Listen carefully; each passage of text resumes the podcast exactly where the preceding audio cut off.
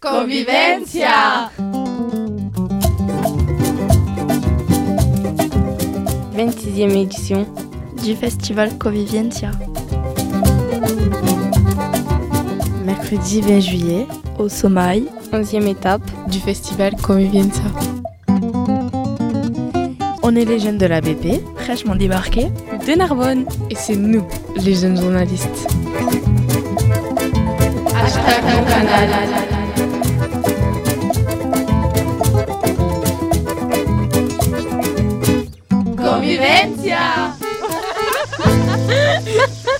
Comment avez-vous trouvé votre style de musique tous ensemble? Cada uno tiene su tradición, tiene su cultura musical, y, pero cuando tocamos juntos hablamos una, un idioma que es como un esperanto. Cada uno usa sus palabras para hablar una lengua nueva. Chacun a son style de musique, chacun est venu avec son style de musique, mais quand ils jouent tous ensemble, c'est comme s'ils parlaient espéranto, donc si, chacun apporte ses mots et ils se comprennent tous ensemble. Qu'est-ce qui vous inspire pour créer vos chansons? Eh, Pues la vida misma, ¿no? Las cosas que tenemos que entenderlas y, y transformarlas cada día. Esto de migrar, que todos vivimos eh, lejos de donde hemos nacido. qui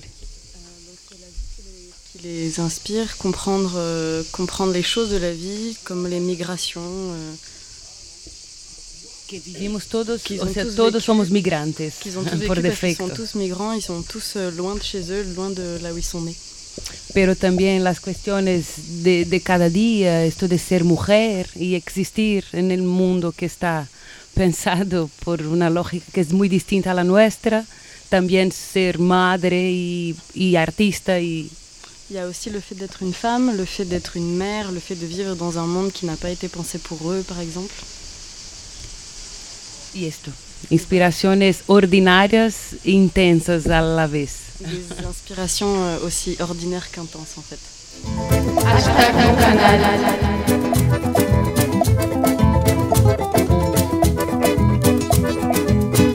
Convivencia C'est vous qui avez réalisé l'affiche du festival. Euh, comme on est deux Martiniquais ici, euh, on, euh, on, a pensé euh, que les couleurs étaient un peu comme euh, celles du Madras. Est-ce vrai? Oui, j'ai essayé de déconstruire pas mal de couleurs, donc euh, des couleurs chaudes qui me rappelaient aussi un petit peu le Midi, le canal du Midi, le sud de la France, et en même temps des couleurs un peu tropicales. Donc c'est pour ça qu'il y a un mix de couleurs chaudes, beaucoup de soleil, euh, la mer, le bleu, le turquoise. Donc c'est vrai que ça rappelle un petit peu les Antilles, les tropiques, mais en même temps la scène musicale est très euh, très éclectique, donc forcément il fallait qu'il y ait un lien avec la musique et les participants. euh, donc voilà, toutes ces couleurs-là, c'est un mix des couleurs du monde, on va dire.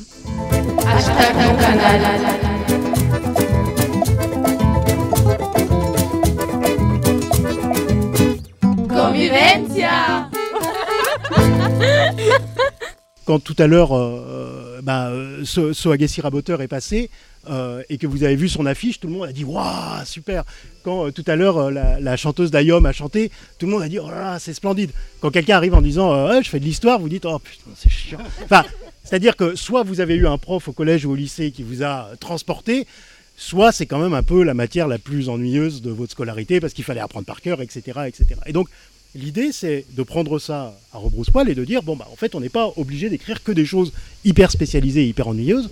On peut écrire aussi proche des gens. Et donc, écrire proche des gens, ça veut dire écrire à la rencontre de l'expérience quotidienne des gens. C'est-à-dire, euh, bah, vous demandez. euh, vous vivez dans quel quartier C'est quoi votre vie C'est quoi votre existence C'est quoi vos passions C'est quoi vos loisirs Et regardez ensemble eh ben, si finalement les historiens n'ont pas quelque chose à dire. Et quand par exemple Convivencia s'intéresse au mélange des cultures, bah, les historiens ils ont plein de choses à dire parce qu'en fait il y a plein de mélanges des cultures qui s'opèrent depuis, euh, depuis a très très longtemps.